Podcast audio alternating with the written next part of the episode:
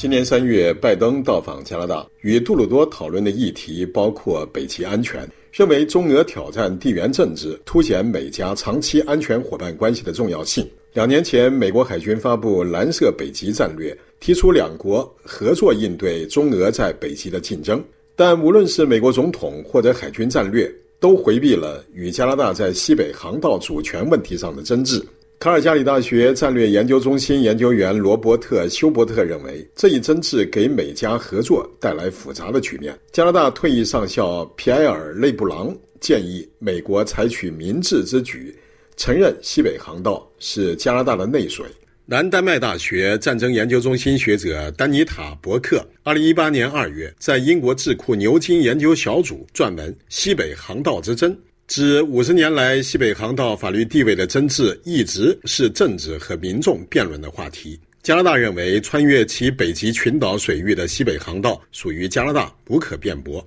为此，加拿大政府在二零零九年将航道更名为加拿大西北航道。美国一直是加拿大立场的主要反对者，主张西北航道是国际海峡，是连接两大洋的公海，任何国家的船只都可以和平利用。美国的立场是基于其长期奉行的海洋自由政策，航行自由对其国际军事决策至关重要。原北方联合特遣部队司令皮埃尔·雷布朗曾在加拿大《国会山时报》撰文，敦促美国承认加拿大对西北航道的主权。因为冰层融化使北极成为威胁美国本土的途径，北极作为战略缓冲区的能力正迅速消失。在中俄日益激烈的竞争下，美国的承认不仅会剥夺中国和俄罗斯的水面过境权，还会剥夺其在航道上方空域和下方水域的运输权。二零零四年，时任美国驻加拿大大使保罗·塞卢奇也曾建议美国改变对西北航道的立场。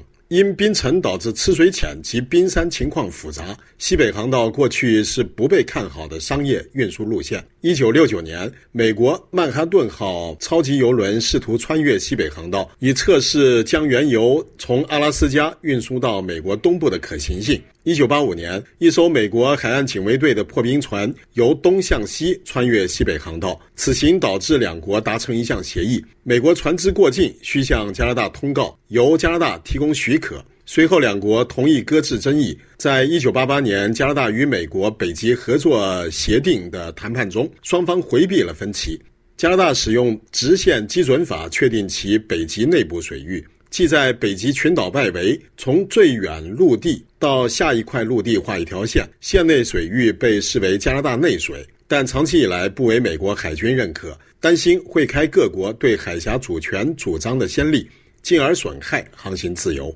海洋法学者多纳特·法兰德认为，美国的担忧没有理由，因为长期以来，其他海峡的主权已由历史和交通流量确定，而西北航道还未成为大洋间的常规商业运输路线。皮埃尔·雷布朗指，有人担心这会鼓励中俄提出类似的主张。除北地群岛以南水域外，俄罗斯的主张通常都在沿海地区。除有争议的西沙群岛外，中国的主张也一样。中俄的收获会甚微。